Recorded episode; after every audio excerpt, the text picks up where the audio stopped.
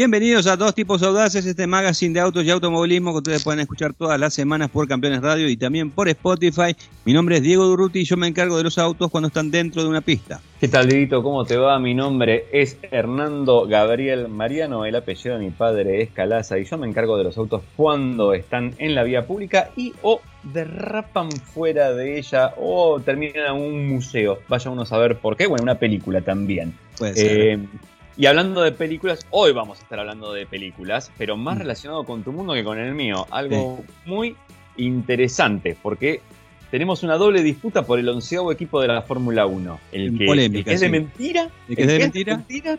y el que quiere ser de verdad, pero que no, lo, pero que no lo dejan. Así que hay este, cine, pánico y locura en la Fórmula 1.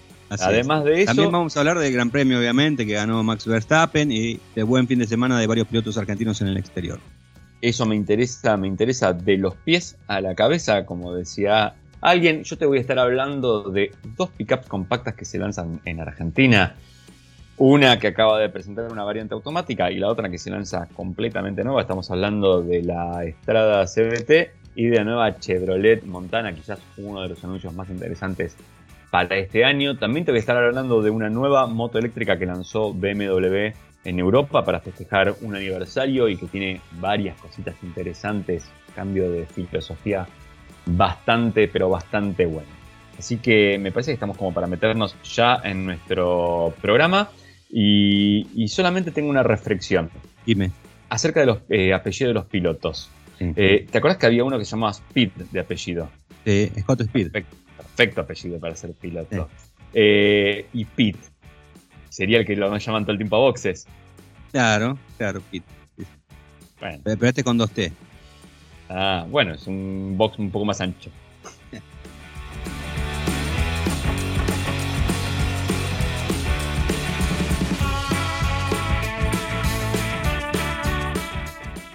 Honda Motor de Argentina. 45 años poniendo en marcha los sueños de los argentinos. Muy bien, Hernando, y aprovechamos este pase que nos da la gente de Honda que nos acompaña en dos tipos audaces para hablar de la Fórmula 1 y de una nueva victoria de Max Verstappen, en este caso en el Gran Premio de Gran Bretaña, en el circuito de Silverstone, un circuito que cumplió 75 años, uno de los trazados más emblemáticos de- del calendario de la Fórmula 1, y bueno, fue una carrera en la que dominó eh, el piloto neerlandés del equipo Red Bull, más allá del buen trabajo de McLaren, creo que si uno saca lo de Red Bull y, Verstappen, hay que destacar lo que hizo Lando Norris con, con McLaren, ¿no? devolviéndole el protagonismo al equipo de Walking. Lando Norris incluso estuvo liderando las primeras vueltas y bueno, cada vez que pasaba enfrente de las tribunas la gente deliraba ¿no? con lo que era ese momentáneo liderazgo que eh, diluyó una vez que se activó el DRS y eh, Verstappen pudo superar justamente al piloto británico.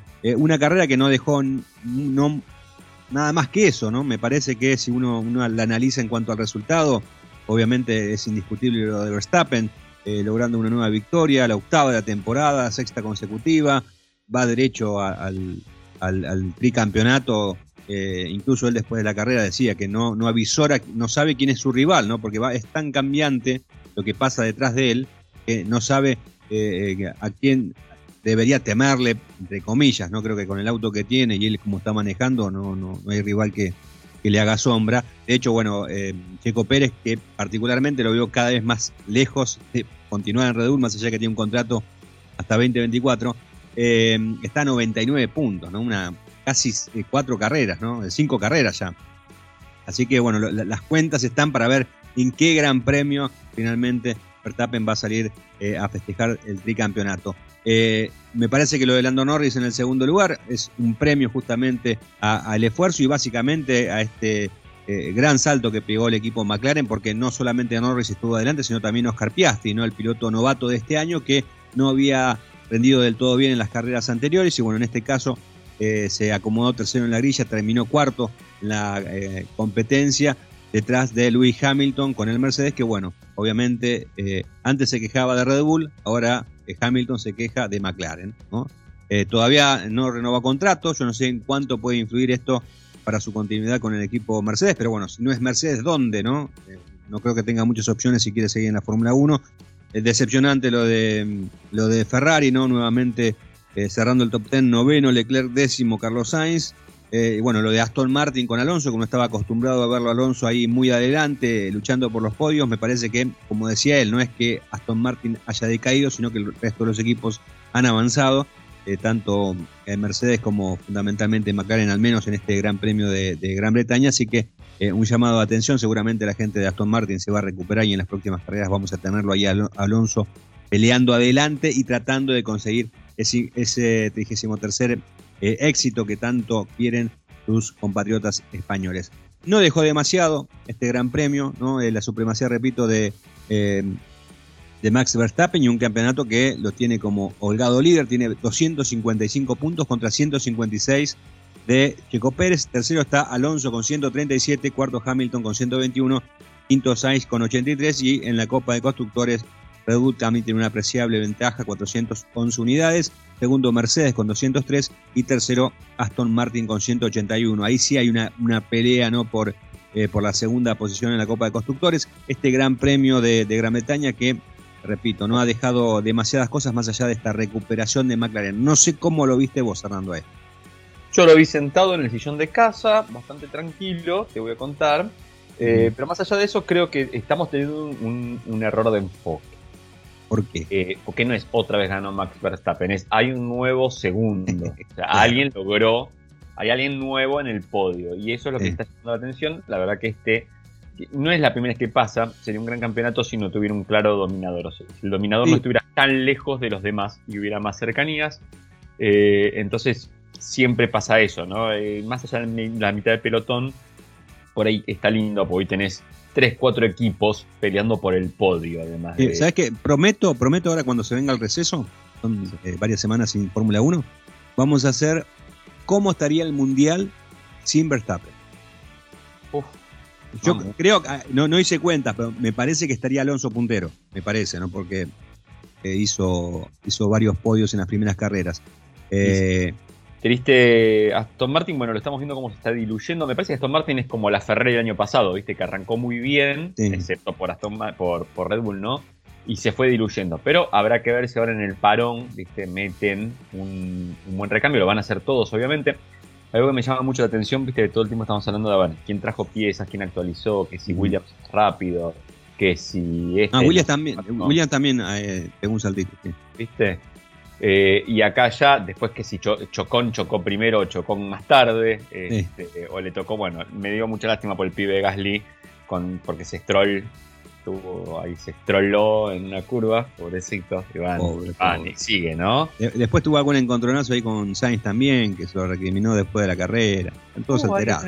No sé qué pasa ahí, pero bueno, pibe Gasly, pobrecito, me da lástima, está, ahí, yo lo quiero. Eh, buen, buen pibe, vino a comer a casa un par de veces. Eh, pero nada, veo, eso y me llama me llama un poco la atención, pero lo que yo creo que lo que más me llamó la atención del Gran Premio de Gran Bretaña es eh, que había un onceavo equipo. Y que si Alonso está veterano para correr, me parece que tenía un piloto un toque veterano. Un poquito más, sí. Eh, creo, a ver si, si es posible que estén filmando algo así como Brad to Survive. más o menos, sí. O Drive eh, to Pit. Posiblemente, exactamente por bueno, esta, esta producción de Apple TV con que tiene como, protagonista a Brad Pitt. Por lo pronto se conoce como Apex GP, eh, que es el, justamente el nombre del equipo en el que compite Pitt. El, argumento es eh, prácticamente de todas las carreras, eh, de, todas las películas de autos, ¿no? El veterano que vuelve después de mucho tiempo para apuntalar justamente a un novato. El, obviamente Pitt hace el rol de, del veterano y efectivamente hubo un, décimo equipo. Estuvieron ahí compartiendo el paddock, compartiendo los boxes, incluso también la pista, ¿no? Porque hubo secuencias que rodaron con los autos eh, que en realidad son Fórmula 2, eh, que se asemejan a Fórmula 1, eh, girando ahí en, el circuito en, la vuelta de calentamiento. Y es más, también Pete estuvo en esa foto con todos los pilotos que se hacen antes de cada carrera, estuvieron justamente los dos, Pete y, su estrella en esta película. y bueno, creo que fue bastante interesante. Pete eh, hacía alusión ¿no? de, lo bueno que es estar en el mundo de la Fórmula 1, un mundo al que pocos acceden. Y bueno, él tiene la posibilidad justamente de conocer muchos más detalles porque está interpretando a un piloto. recordemos que esta, esta película tiene la coproducción de Louis Hamilton. Mercedes le está entregando el motor justamente que utilizan en, en este Fórmula 2 llevado a Fórmula 1 eh, y también bueno, está trabajando con la gente del equipo Carling, ¿no? equipo británico eh, muy, muy legendario, como para darle mayor realismo. Y lo que decía Hamilton, eh, justamente el, día viernes, es que piensa que esta película le va a dar un mayor impulso el que ya le dio Drive to Survive en Netflix a la Fórmula 1. y yo estaba haciendo, haciendo memoria, si bien ha habido muchas películas de la Fórmula 1, como Rush, creo que es la última en ese aspecto apuntada a un, a un caso que fue la, esa rivalidad entre Hunt y, Lauda. Eh, desde Grand Prix, me parece que es en el 66, que no se rueda, eh, eh, se comparte escenas, digamos, con el, mismo lugar que la Fórmula 1 está corriendo, ¿no? Porque justamente Grand Prix también era, no, había una, una, cuestión de épocas, era, era en ese momento, se estaba rodando con los autos también de ese momento. Así que mm, creo que va a ser interesante ver eh, lo que le puede aportar justamente esta película, que es dirigida por el, por el director de eh, Tom Gunn Maverick, que se supone que bueno, va a haber grandes efectos visuales que justamente le va a dar mayor realismo y vértigo ¿no? a lo que ya es vertiginoso como la Fórmula 1. o sea que no, no aparece Tom Cruise igual y dice tenemos que hacer una misión, les enseña a pilotar y después pilota él. Básicamente gana el campeonato, o sea, Brad Pitt. Che, y este, esta historia yo me acuerdo que ya la vi. Eh, yo vi una película con Stallone que le hacía lo mismo. Exactamente, exactamente. Eh, que, bueno, que fue la, que esa película originalmente, originalmente eh, iba, iba a ser rodada en el marco de la Fórmula 1, con la Fórmula 1 como escenario, y Bernie Eccleston no quiso saber nada, y directamente Stallone fue para el lado del, kart, lo que en, ese momento era el kart, que ahora es el, IndyCar.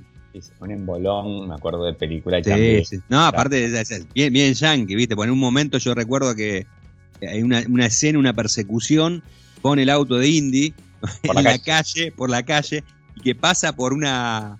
Eh, donde está la claraboya, ¿no? Y salta la tapa, ¿no? Porque hace como succión cuando pasa el auto y salta la tapa, ¿no? Bueno, el efecto solo de los autos, negro. Claro, exactamente, Escúchame, ¿de qué me estás hablando? No, no, no, algo muy raro. Este, mm, la, verdad, así que rodaron, porque, claro, uno ve la televisación. La televisación, la vuelta de formación, me parece que casi no la mostraron. Venían en, la vuelta de formación. Venían los autos, venían en la vuelta de formación. Eh, tuvieron ciertas secuencias en las que eh, eh, estuvieron con los pilotos. Por eso, cuando uno vea la, la, película, para el fanático de Fórmula 1, va a estar viendo a ver a, qué piloto ve, qué piloto aparece. seguramente Hamilton va a hacer algún bolo, seguro no como tal vez algunos otros pilotos, pero ellos en Silverstone justamente rodaron, no sé si esto se va a repetir en otros grandes premios, pero eh, hicieron el rodaje de, de, acción, o sea, en momentos donde no había Fórmula 1 ni ninguna de las categorías teloneras, este, este auto eh, con, con, Brad Pitt eh, salía y giraba, ¿no? De hecho, Pitt, bueno, dijo que, que, fue muy linda la experiencia, que se despistó, que obviamente eran escenas que no estaban dentro del argumento de despistarse, pero bueno, que lo hizo por, porque di un poquito al límite. Ah, ah, pero manejaba él. Manejaba él, sí. Ah, mira, mira. Este, es Maverick, entonces también, el, pilota, el otro piloteo del avión, el manejo sí, sí, sí, uno. Estamos, estamos, como locos. Em, lo único que me llama un poco la atención es esto. A ver si vos tenés en toda tu estadística, si lo tenés ahí, ¿cuál fue el ganador, el campeón o el ganador de una carrera más viejo en la historia de la Fórmula 1? Digo, Fangio fue campeón a los 50 y pico, creo, algo por el estilo, o y Alonso lo estamos viendo ahora como el Alonso, un señor de. Y Alonso debería ganar para. Claro, pero digo, un señor tan grande, ¿no? Eh, corriendo en la Fórmula 1. Y de golpe estoy mirando y el señor Brad Pitt tiene 59 años. El mayor, te digo, el mayor fue Luigi Fagioli con 53 años y 22 días. O sea que Brad Pitt podría llegar a ser el ganador más este, sí, seguramente. de la historia de la Fórmula 1. Según lo que contó Pitt, según lo que contó Pitt, el equipo, el Apex GP, em, que tiene como director de equipo a Bardem, eh, al español, ¿no? El actor español, eh, es el último equipo de la tabla. Dice que sale 20-22 y nunca ganó, nunca sumó un punto.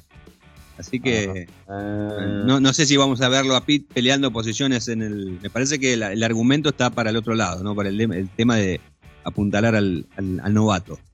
A novato, que por lo que vi es este es, es, es, oscura, vamos a decir, es negro, sí, claramente. Sí, sí, sí. Eh, y sabes que es la curiosidad del mundo, ¿no? Porque claro, esto es algo medio gringo, entonces eh, eh, bueno, ponemos a los negros y todo esto, pero el ganador, máximo ganador, es negro, pero es inglés.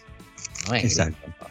Exacto. Y bueno, Este, eh, no, le- ya salió- estoy buscando el nombre del- con su población, su amplia población afroamericana, como les gusta decirles, Claro. Este, y no, es, es muy raro, ¿no? Como siempre decimos, los quieren mucho para el momento de los deportes, los quieren mucho para el momento de ir a la guerra. Y- y después- no tanto, ¿eh? No, Cuando empiezan a protestar, Exactamente, pero para hacer una película parece que siempre viene bien, ¿viste? Así que ahí lo veremos a nuestro querido este, Brad Pitt. y bueno, su- y otra película que el otro, el que vi de copiloto es altísimo también, el, el- el- digamos, el otro piloto. No sé quién es el otro actor, la verdad. Mirá, No- estoy buscando, justamente estaba buscando el, otro el otro actor, no lo encuentro. por lo que vi eh, es alto. Es alto, es alto, sí. A ver, a ver si lo encuentro. Raro, ¿no?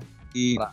Bueno, veremos qué pasa. Eh, escuché Eh. por ahí que el, el señor Hamilton dijo que él se iba a ocupar de que fuera verás la película. sí, sí. Y si Ah, la seguro, película sale seguro. mal o la critican, seguramente dirá, yo les dije, yo les dije, pero... No me hicieron caso. hicieron caso. No me hicieron caso. Eh, Hernando, y hablando de, de- de pantalla grande y producciones que se hacen en autódromos, se está rodando acá, no sé si lo hablamos nosotros en, en dos tipos audaces, se está rodando en el Autódromo de Buenos Aires eh, la serie de Ayrton Senna, que se va a estrenar el año próximo en Netflix. Eh, ¿Y sabes por qué? lo- que no sé si es bueno o es malo. ¿Por qué eligieron el Autódromo de Buenos Aires para rodar gran parte de las escenas? Tengo dos opciones para darte. Una porque es más barato y la otra es porque lo más parecido a un autódromo en la época de corría Sena. Exactamente, es lo más parecido que eh, a, un, autódromo de la década del 90, ¿no? Por eso. Y se ve que están, están haciendo, están eh, obviamente grabando diferentes escenas y lo van, y, y lo van eh, adaptando a diferentes escenarios. Por ejemplo, esta semana se estaba rodando todo lo que es el Gran Premio de San Marino. Eh, eh, también en algún momento fue el Gran Premio de Monza, o sea, usan todo, toda la estructura del autódromo y lo van cambiando para que se asemeje en ciertas tomas a eh, diferentes tipos de circuitos. También van a rodar en el autódromo de Balcarce, en el de La Plata, creo que en el de San Nicolás, y están pidiendo obviamente a la gente no que esté atenta a las redes y demás sitios, porque están pidiendo extras obviamente para, para ser parte de, la, de esta serie. Y todos los autos, todos los autos que ustedes van a ver en esta serie cuando se estrene, eh, fueron fabricados por Tulio Crespi en Balcarce. Son todas réplicas de todos los autos utilizados por Senna en su campaña deportiva, fabricados en, eh, eh, aquí en la Argentina. Muy interesante el dato, ¿eh? ¿Eh? Mira Muy, qué bien. Muy bueno. Buenísimo. Después más adelante, Diego, si querés, hacemos algún Sí. repasito de, de las películas sobre autos y automovilismos que tuvimos en Argentina. Dale. Algún informe de eso. Y, y quizás podemos hacer nuestro casting para nuestra película. Que Dale. se llamaría, no sé, le ponemos Lole, ponele a la peli. Un nombre Puede así, ser. para que tenga, Sí. para que tenga más onda y, y el equipo sería el, el Fangio, no sé. El Fangio Team. Ya, ya lo vamos a ver. Ya vamos, Eh, vamos a ver. Vamos a ir decidiendo cómo configuramos y cuál sería el guion de nuestra película, ¿eh? Sí. Como para salir un poco de, De esta idea de- del piloto viejo que vuelve, no sé qué, porque si no me, me imagino una donde vuelve el chueco fan, que, pero le tenemos que poner de director de equipo. Va- Eh, vamos a pero me- empezar. Vamos a hacer una gran fantasía ahora. Vas a ver en un rato, Dale. armamos una gran fantasía este, con el chueco como director de equipo. ¿Qué te parece? Dale, dale. Le da la, la charla técnica a los pibes por la radio. No, no, ahora no aceleres, no sé qué. Las carreras hay que ganarlas por la, por la menor distancia posible. Este, Y ese tipo de cosas. O por ejemplo por la radio diciéndole, yo sostengo el volante y espero ese golpe que nunca llega. Y algo por el Claro. estilo, ¿no? Sí, sí. bien.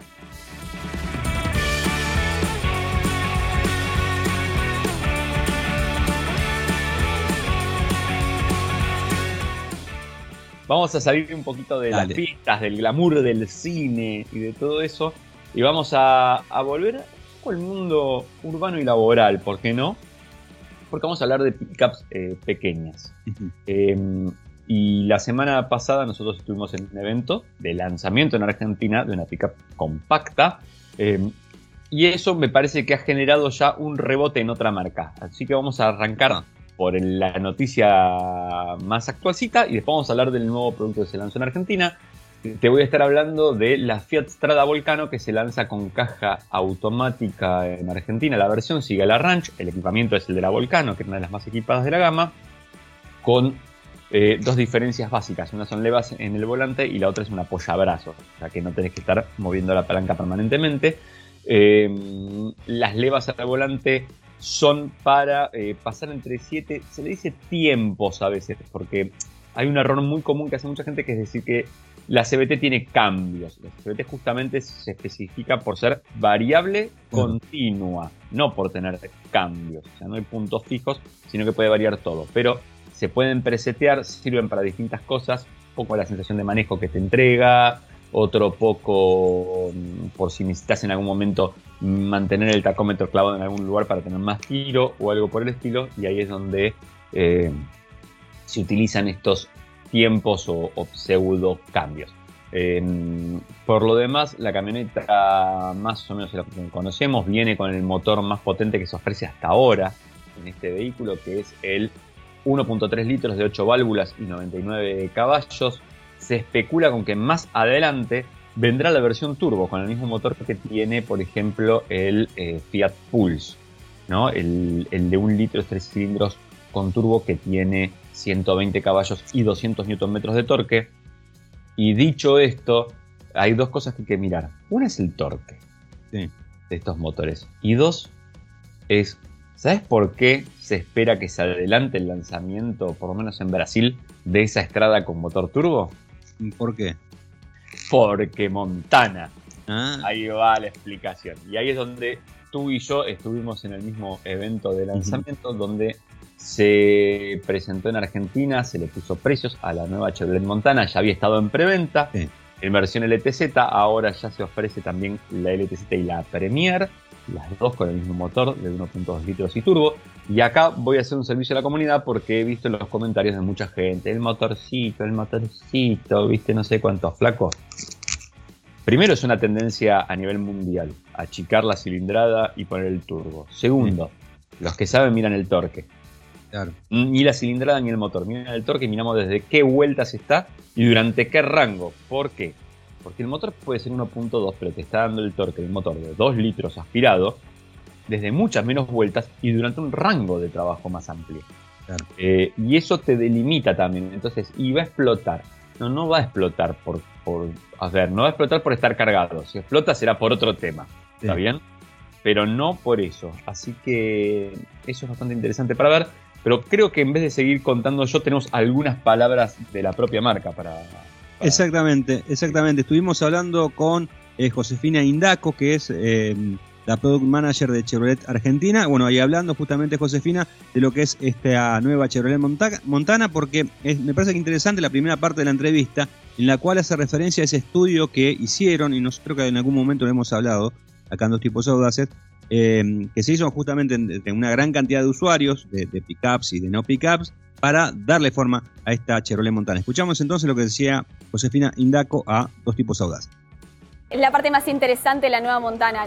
Nos teníamos ahí un deber de traer esta nueva Montana, un desarrollo urbano y un desarrollo regional pensado específicamente para la región y la diseñamos, como decís vos, en base a lo que quería el cliente, ¿no? Fuimos a preguntarle a gran parte de los clientes de pickups, tanto compactas como medianas, quieren aquellos puntos que ellos destacaban de sus pickups y aquellos que no les gustaban tanto. Entonces, en base a esa encuesta que hicimos con ellos, fue que nos enfocamos para desarrollar la Montana, para que la Montana sea un vehículo, una pickup que pueda cumplir con todo lo que el cliente está buscando en este, en este vehículo, ¿no? El primer punto que los clientes nos destacaban era que la pickup era muy cómoda porque era un vehículo utilitario, lógicamente para cargar, pero que para llevar pasajeros era tal vez no tan cómoda. No, querían subir a la familia, no querían subir amigos, porque tal vez la, habitabilidad era muy reducida. Lo que buscamos con Montana fue traer soluciones que nos permitan ampliar el habitáculo de la Montana, tanto en las plazas traseras como en las plazas delanteras, ¿no? ¿Qué nos permitió eh, ampliar este habitáculo, la incorporación de un motor turbo en la parte delantera, motor turbo que además de ser súper eficiente, es compacto, es mucho más chico, entonces nos permitió optimizar el espacio.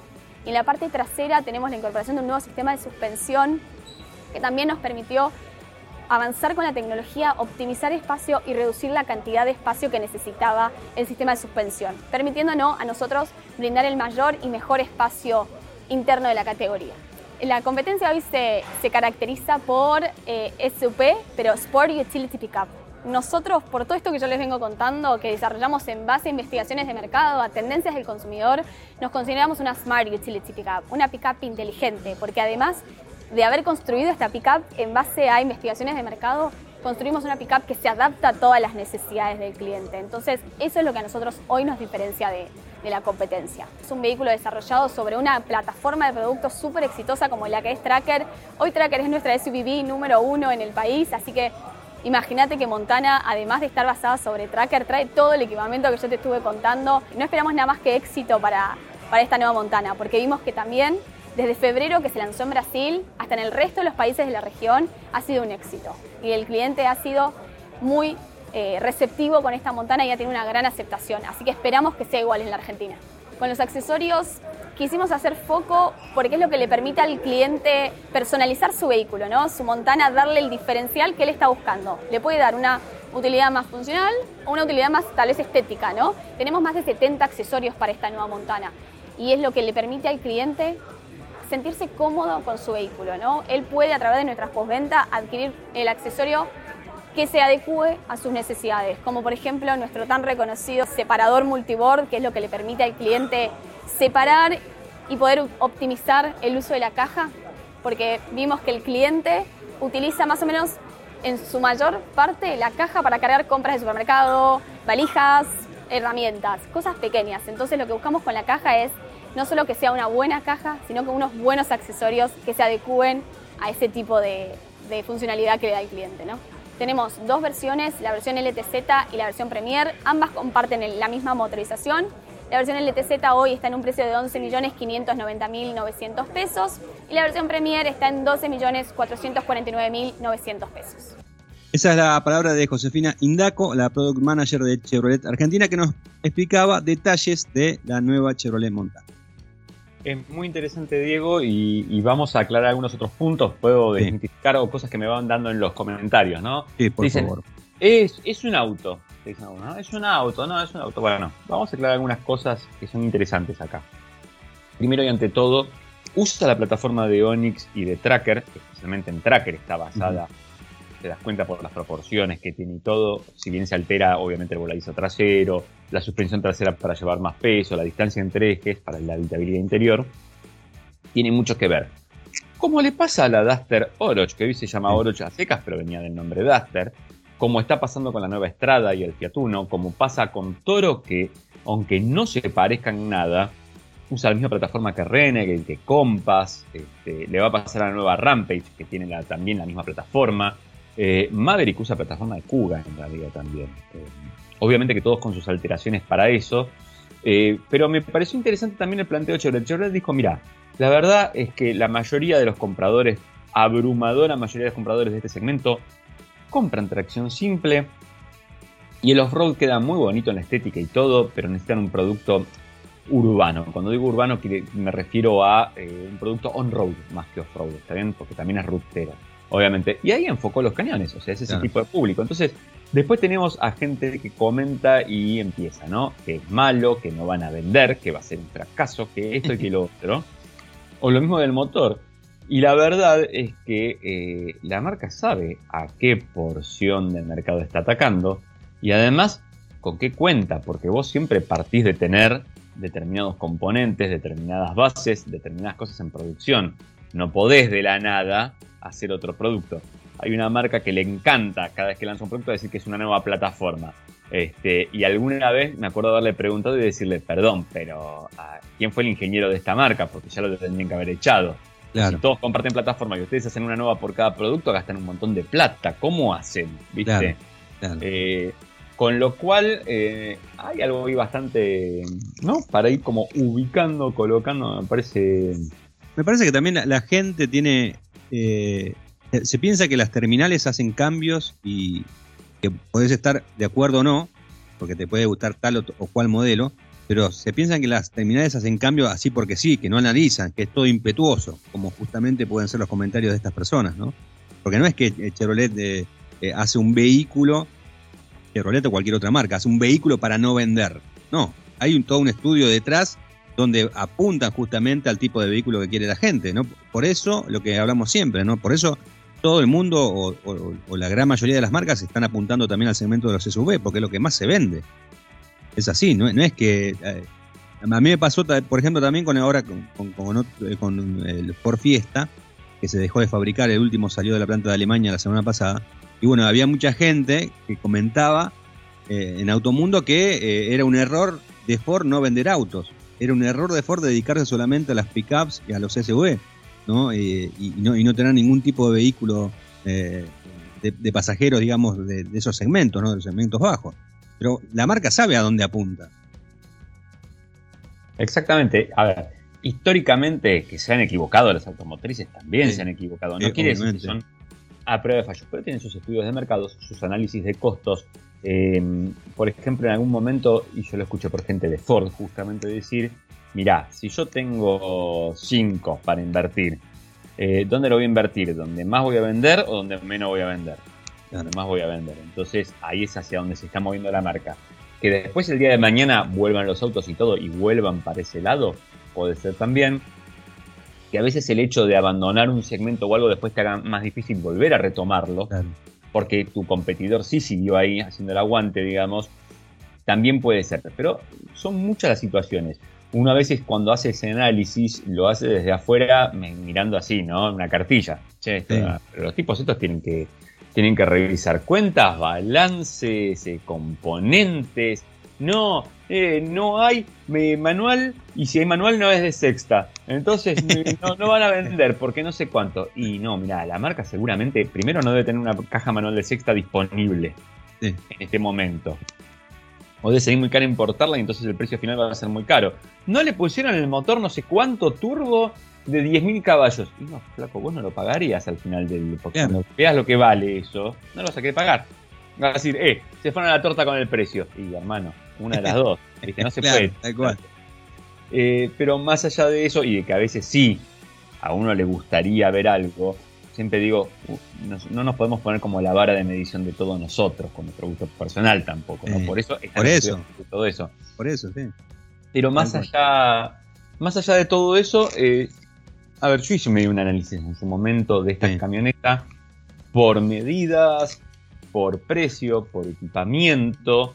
Y si vos te fijás por medidas, está por arriba de Estrada, está quizás apenas por abajo de, de Estrada, de Estrada, perdón, de Toro. Eh, en algunas cosas comparte, supera o queda más chica que Oroch, o sea, está en medidas estaría por ahí.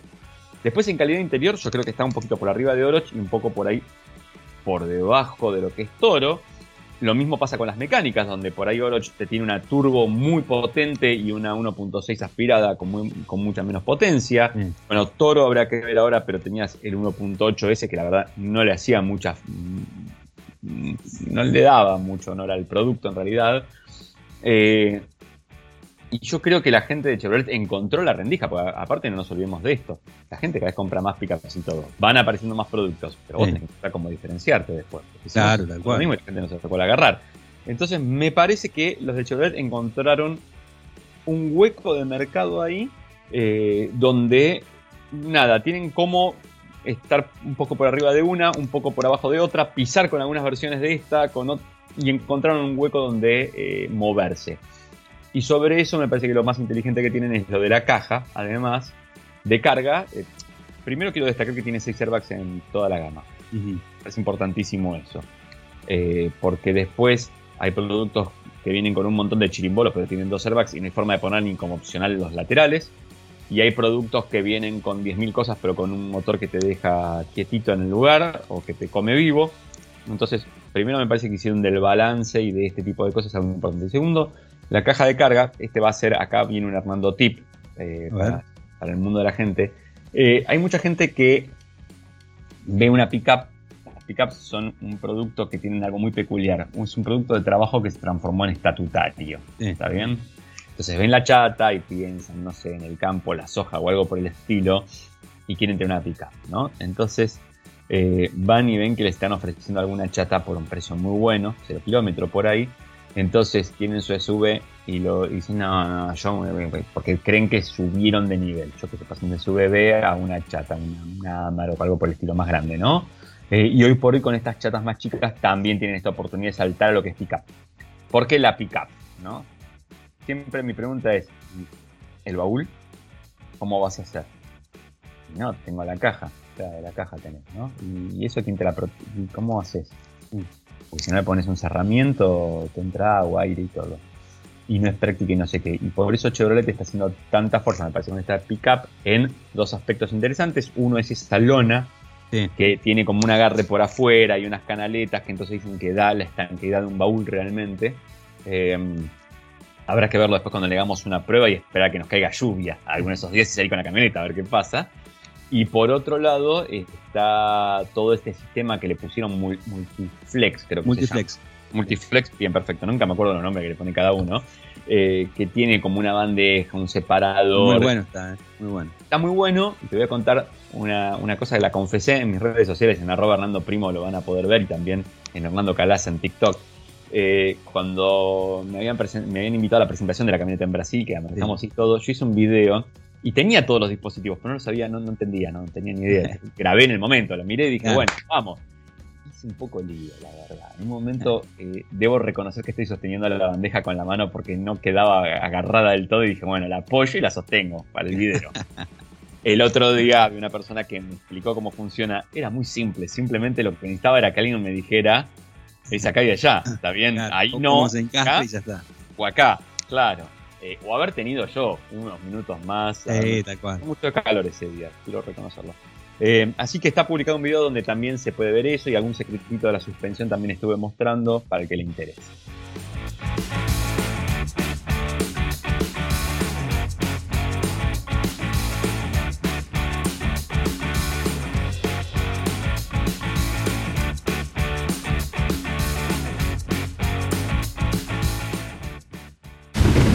Hoy es más fácil predecir el clima en el campo, pero el camino embarrado hay que enfrentarlo igual. Amarok, lo nuestro son los desafíos. Volkswagen. Para más información consulten www.volkswagen.com.ar. Bueno, Hernando, comenzamos ya el segundo periodo de estos dos tipos audaces de esta semana. Eh, hablamos de varias alegrías de los argentinos porque hubo varios eh, argentinos que estuvieron ganando en, eh, en el viejo continente, en, Brasil también, e incluso títulos en el campeonato que tenemos eh, justamente en Argentina y comenzamos por eso, ¿no? Eh, por lo que hizo Nico Barrone en el, Campeonato Mundial de Resistencia, que eh, se consagró justamente en su categoría en la GTAM, a ver si ya, te lo digo bien, porque es bastante... Multiflex, digo. Sí, es multiflex. Eh, Menos mal que el año que viene no va a existir más esta categoría porque me hago un trabalengua cada vez que quiero hablar de, esta división. Eh, es la LM, LMGT-AM. LMGT-AM. Así es. LGBQT. Más o menos, sí, exactamente.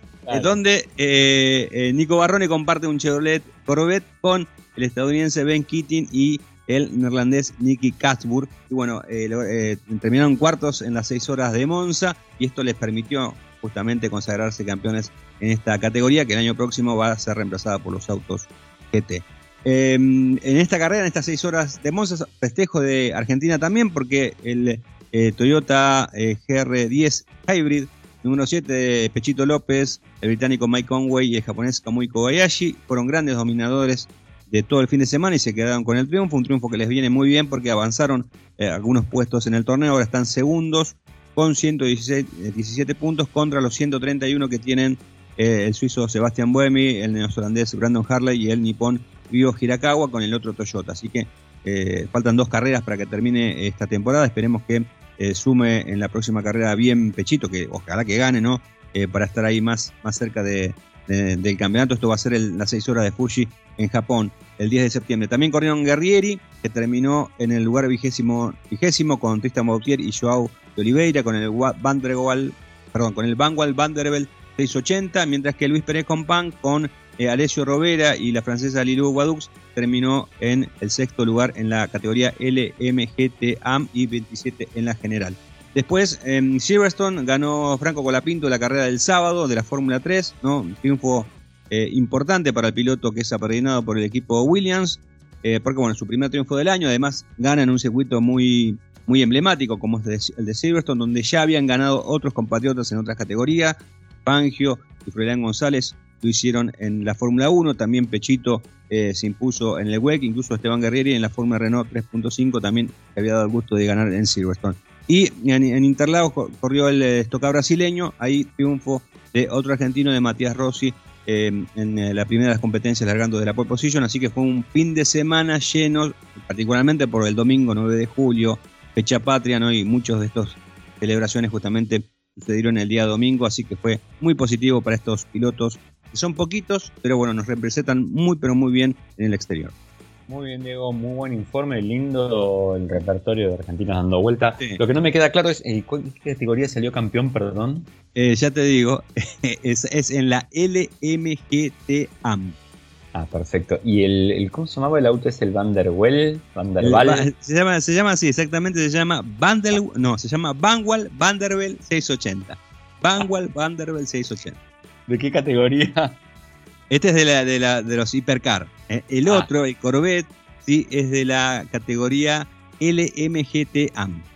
Ah, perfecto, muy bien. Alumno, anúlemelo. Alumno, anúlemelo.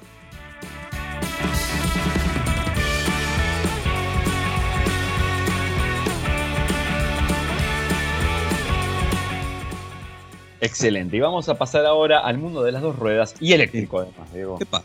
Mira cómo te cambia radicalmente el, el foco de la información y además alemán. No, nada que ver con un argentino eh, acá. Eh, estamos hablando de una nueva moto que presentó BMW que se llama CE02 y que viene en el marco de los 100 años que está festejando de vida BMW Motorrad. Motorrad es la división de motos, para el que no de moto, moto, moto, Motorrad. No es Moto Moto el de, el de, ¿cómo se llamaba? El de Madagascar. Perfecto. Exactamente. Es la segunda moto 100% eléctrico que presentan y dicen que se eh, inscribe en un concepto llamado e-parkourer, que es una mezcla entre, y obviamente eléctrico, entre parkour y tourer. ¿Y por qué? Porque apostaron por algo distinto, la verdad. Sí. Es un formatito. ¿Te acuerdas de la vieja y querida DAX? Sí, sí, sí, sí. Bueno, imagínate la hora súper tecnificada, o sea, Sí. con superficies planas, un chasis muy, es muy extraña cuando la mirás. Eh, hasta parece que las llantas parecen como las de chapa de un auto de antes. Es muy Sí. curiosa. Eh, pero tiene esa peculiaridad. Tampoco es tan chiquitita como parece. Las ruedas son grandes y anchas para que no sea, para que sea confortable. Y tiene suspensiones con buen recorrido para que también ande bien en la ciudad, digamos. No es eh, un chichecito en sí, Sí. como está armada la, la moto. Eh, es curiosa. Te voy a decir que su hermana, la C4, es más rara todavía, que es la que habían presentado antes. Es más extraña, exactamente. Em, pero eh, tiene algo hasta como de café racer. E- Está bueno, la verdad. Es un concepto distinto. BMW eh, ha, ha innovado varias Sí. veces en las motos eh, con mayor o menor suceso también. No siempre el que innova le va bien, pero el que no arriesga, No, no gana, obviamente. Exactamente. De todas man- maneras, me parece que en este caso BMW está acertando ¿no? al público que apunta, ¿no? porque justamente esta CE02 eh, va hacia un público joven. De hecho, es una moto que en Europa, eh, en determinados países, la pueden manejar sin registros menores de 15 años. Exactamente. tienen dos tipos de versiones con diferentes potencias. Una de, mm, eh, creo que es 45, a ver. Te lo digo de cual- acá. sí. 4 kilowatts o Eh, 4 5 kilowatts. caballos de potencia tiene Exacto. el motor y que te va a dar 45 kilómetros de velocidad máxima con una batería de 1,96 kilowatts hora que se puede extraer para recargarla y la otra versión, ya sí, la versión para, para señores, digamos, para Eh, para nosotros, para nosotros. Exactamente, es de 11 kilowatts o 15 caballos, 55 newton de torque. eh, tenés que tener más de 16 años efectivamente. Y yo te cumplo Cero a 17 ahora. Exactamente. Cero. Por Dios. ¿Más cuántos? Digo, perdón. Eh, dale que yo durante muchos años cumplía 20 y 20 y algo. Ah, ¿sí? cumplí- ¿Cuántos tenés? 20 y 20. 20 y 20. Eh, mirá que 0, 0 a 50 en 3 segundos. Ah, Vamos, es, es- ya, ¿eh? ah, eh, Es bueno, Un patadín lindo, ¿eh? Torque, 55 torque. ¿Cómo? torque, torque.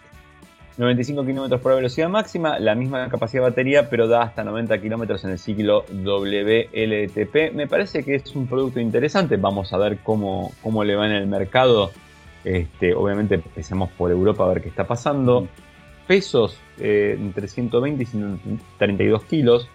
Ojo, eh, las baterías pesan. Sí, sí, sí, sí. Ahí está la Pero bueno, como es una moto, digamos, tirando a chiquita está, está bien. No, no es que se te va a hacer tan difícil llevarla. Por ahí si fuera muy alta, con el peso, viste, uno llega con la puntita de pie más o menos sopeti, te podría, te podría costar, eh, costar un poquito más. Hay cargadores rápidos, tiene una pantalla, una TFT de 3,5 pulgadas para que veas las distintas funciones. Y me parece algo bastante interesante, tiene ABS, control de estabilidad, este, control de estabilidad recuperativa, asistente de marcha atrás. Tiene varias, varias cosas interesantes que están cargadas en esta, en esta pequeña moto, así que iremos viendo qué nos depara el futuro. Por ahora, opa, curiosa.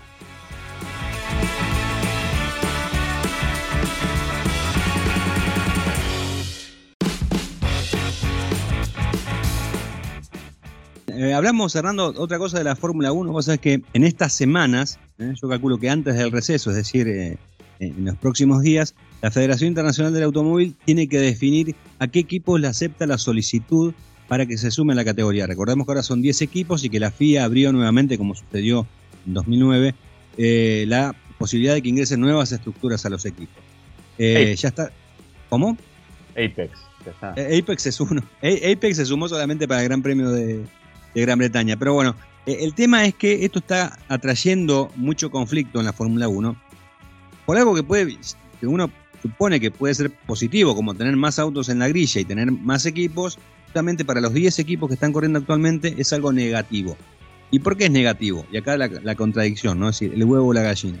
Porque los eh, equipos que están actualmente en la categoría, la mayoría, eh, piensa que sería contraproducente para sus propios negocios. ¿Por qué? Porque Liberty Media no está dispuesto a incrementar el reparto de dinero entre los equipos. Eh, no es, no es que porque se suma un equipo vamos a repartir más dinero, no.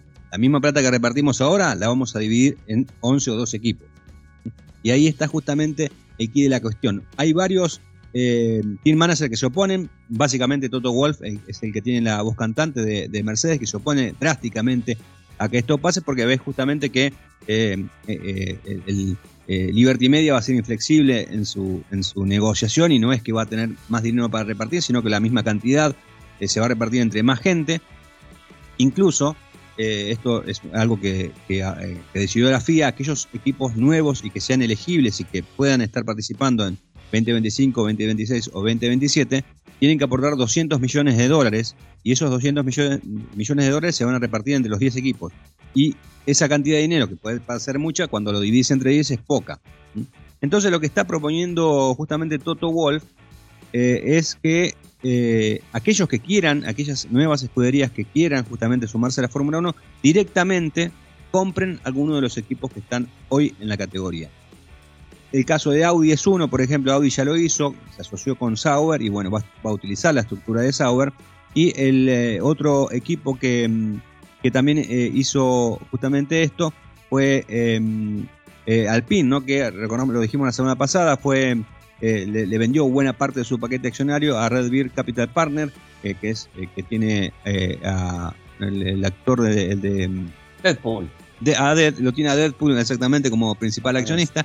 Eh, Reynolds, ¿no? Es de, apellido. Ryan Reynolds. Lo que pasa es claro, que no es Bart Reynolds. Que no es Bart Reynolds, exactamente. Ah, bueno, lo que quieren así lo van a necesitar a Deadpool, ¿viste? No van a necesitar gente que no se muera porque si no. Sí, totalmente. Pero bueno, la cuestión es que lo que quiere eh, Toto Wolf es eso, ¿no? Que aquellos equipos que, puede ser, no sé, hoy, si te, pones a fijar, puede estar eh, Alfa Tauri, eh, puede ser Williams, incluso Gas, equipos, digamos, que estarían, que podrían vender sus estructuras. ¿no? no sé si esto va a suceder. Pero bueno, los equipos que sí han presentado su, candidatura y que tienen que ser elegibles por la FIA, no solamente por la FIA, sino por la propia Fórmula 1, son Andretti Global, con la marca Cadillac de General Motors, va a ser en, va a ser un combo que van a, van a ir los dos juntos. Eh, el equipo británico Hightech, con la inversión del multimillonario kazago Vladimir Kim. Eh, me parece que son los dos más serios, ¿eh? tanto Andretti como Hightech me parece que son los dos más potables, después los otros dos, tirados de los pelos. Fórmula Equal, ¿no? Una iniciativa de Craig Pollock, no sé si lo recordás a Craig Pollock.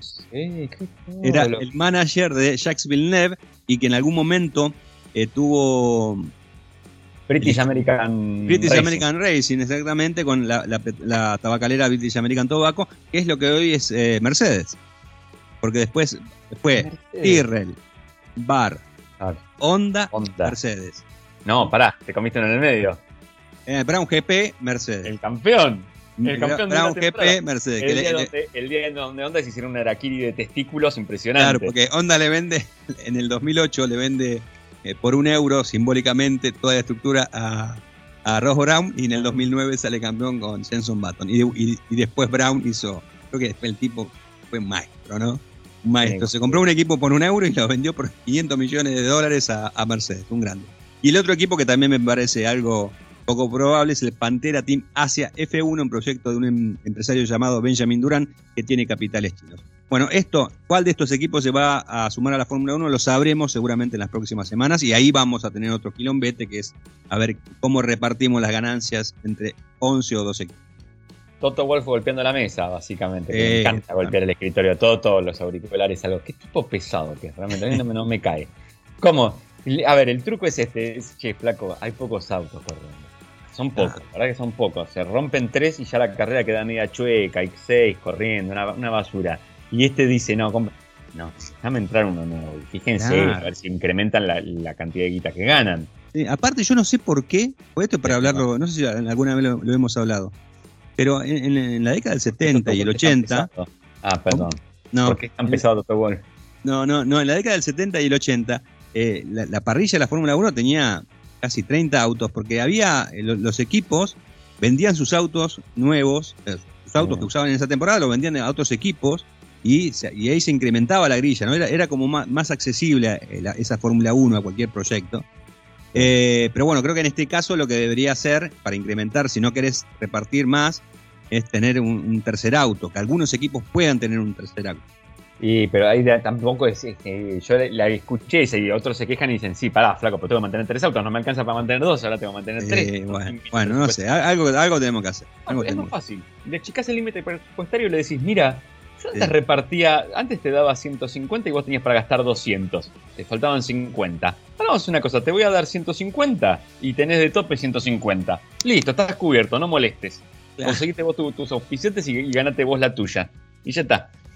Y listo, más rápido Y, para mí. y ¿eh? se, acabó, se acabó la historia. le metes más tope presupuestario y entonces se van a ir a quejar porque no puede hacer un auto nuevo. Y pobre Luis, le dice Luis, sé que el auto no es bueno, pero manejalo, por favor. Ah, Dios mío.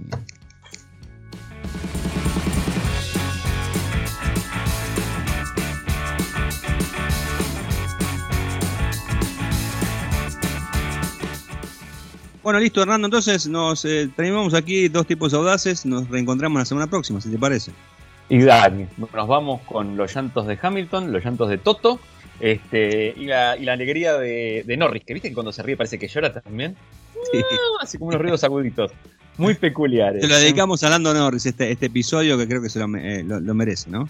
A Lando Norris, a Lando Carlisian y, y a Carlitos. Claro, a ellos tres. A los tres, eso, sí. Ahí va.